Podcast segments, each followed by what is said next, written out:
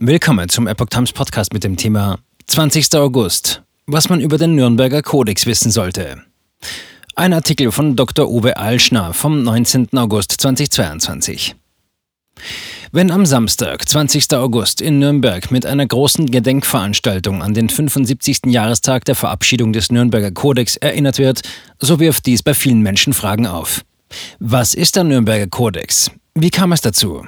Was hat es mit dem Kodex heute auf sich? Eine Einordnung aus historischer Sicht. Entstanden ist der Nürnberger Kodex im Rahmen der Nürnberger Prozesse. Diese fanden von 1945 bis 1949 in Nürnberg statt und begannen als internationales Militärtribunal. Nach der Verurteilung der prominentesten Nazi-Größen im Oktober 1946 folgten zwölf weitere Prozesse, die jedoch nicht mehr vor einem alliierten Militärgericht angeklagt und verhandelt wurden, sondern unter Verantwortung der US-amerikanischen Streitkräfte. Der Ärzteprozess war der erste dieser zwölf Folgeprozesse und fand von Dezember 1946 bis zum August 1948 statt. Im Rahmen der Urteilsverkündung wurde am 19. August der seither unter dem Namen Nürnberger Kodex bekannte Grundsatztext über zulässige medizinische Experimente verkündet, an dem mit Werner Leibbrand auch ein renommierter Medizinethiker aus Deutschland, Erlangen, mitwirkte. Nürnberger Kodex bezieht sich nicht nur auf Nazi-Verbrechen. Im Ärzteprozess ging es vor allem um die Frage, ob und inwieweit sich die Experimente, für deren Durchführung die angeklagten Vertreter des Naziregimes vor Gericht gestellt wurden, wesentlich von Versuchen unterschieden, die zuvor in Deutschland und Amerika durchgeführt worden waren. Die Anklage beauftragte daraufhin mehrere Sachverständige mit der Ausarbeitung entsprechender Prinzipien, die schließlich vom Gericht in das Verfahren mit aufgenommen und Richter Harold Sebring am 19. August 1947 verlesen wurden. Für eine Einordnung des Nürnberger Kodex ist es wesentlich zu verstehen, dass der Kodex als solcher gerade kein Kodex ist, der ausschließlich Nazi-Verbrechen oder Versuche, welche in äußerlich erkennbarer Grausamkeit in Lagern stattfinden, verbietet. Der Nürnberger Kodex, darauf wies seinerseits bereits Werner Leibbrand in seiner Aussage vor dem Gericht hin, erweitert das auch heute wieder auf die hippokratische Ethik ausgerichtete und damit von einem hierarchischen Gefälle zwischen wissendem Arzt und unkundigem Patienten geprägte Verhältnis. Der Nürnberger Kodex bringt in dieses Verhältnis die Dimension universeller und unveräußerlicher Menschenrechte ein. Patienten sind keine Objekte. Leibbrand kritisierte, dass seit Beginn des 20. Jahrhunderts ein biologistisches Denken in der Medizin einsetzte, das den Patienten zu einem Objekt degradierte, welches aus nichts als einer Reihe biologischer Reaktionen bestehe. Leibbrand bezeichnete diese positivistisch-wissenschaftliche Haltung als unmoralisch, weil sie die Achtung vor dem Leben vermissen lasse. Er kritisierte auch die Verletzung der menschlichen Würde, die später im Grundgesetz als unantastbares Menschenrecht verankert wurde. Bereits 1898 hatte der sogenannte Neisser-Skandal um den Breslauer Medizinprofessor Albert Neisser hohe Wellen geschlagen und im Kaiserreich zum Erlass einer Verordnung über die Durchführung von Experimenten geführt, welche immerhin die Zustimmung der Versuchsperson voraussetzte.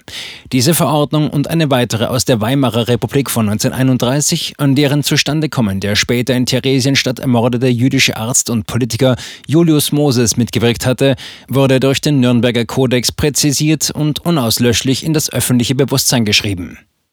In dieser Hinsicht ist neben der Kodifizierung der informierten Zustimmung der Versuchspersonen im vollen Bewusstsein aller potenziellen Risiken und die Freiwilligkeit ohne jede Form von Zwang oder Lockerung eine weitere epochale Weiterentwicklung im Nürnberger Kodex verankert.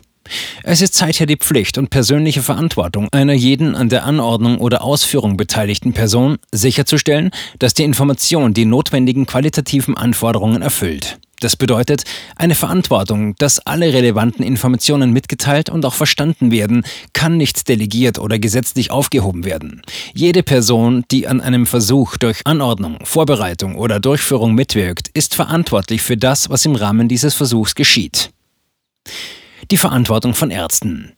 Werner Leibrand, ein Gegner der Nazis, der sich während der Nazizeit mit seiner jüdischen Frau zunächst nach Nürnberg zwangsversetzen lassen und schließlich untertauchen musste, trat auch dem heute häufig geäußerten Gedanken einer Pflicht des Individuums zur Unterordnung unter das Allgemeine oder das Wohl des Staates entgegen.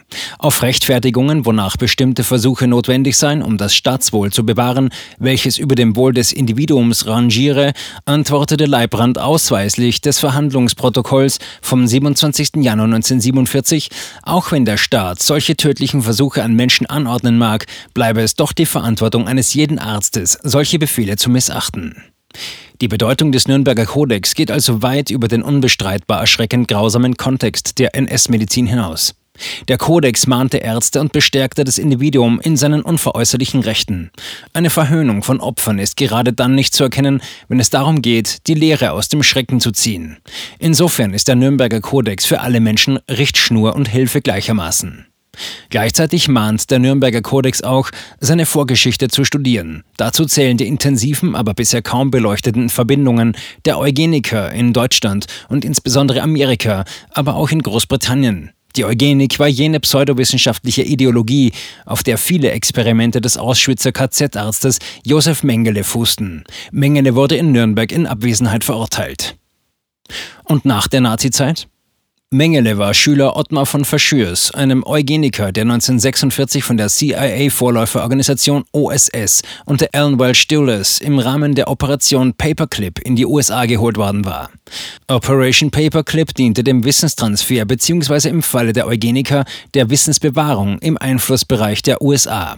Mengele verfasste minutiöse Berichte über seine Versuche und sendete sie unter anderem an seinen akademischen Lehrer Verschür, damals Professor in Berlin und Leiter des Kaiser Wilhelm-Instituts, welches mit Mitteln der pro-eugenischen Rockefeller-Stiftung zu Beginn der Nazizeit zum Internationalen Zentrum der Eugenik und Rassenforschung ausgebaut worden war. Verschür war als Mitläufer entnazifiziert und akademisch rehabilitiert. Mengele konnte aus Auschwitz entkommen und starb in Freiheit. Über die Taten Mengeles wusste Verschür intensiv Bescheid, aber er log in eidesstattlichen Erklärungen über seinen Musterschüler. Zitat: Von seiner Arbeit ist nur bekannt geworden, dass er sich bemüht hat, den Kranken ein Arzt und Helfer zu sein. Zitat Ende.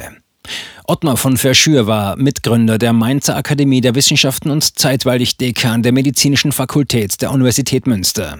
Er war also auch nach der Nazizeit etabliert im medizinischen Establishment des Westens, das heute noch mehr als damals von industriellen Interessen abhängig ist.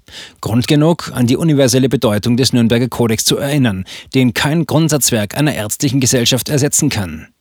Freie informierte Zustimmung ist ein Menschenrecht, nicht nur, aber auch in medizinischen Experimenten.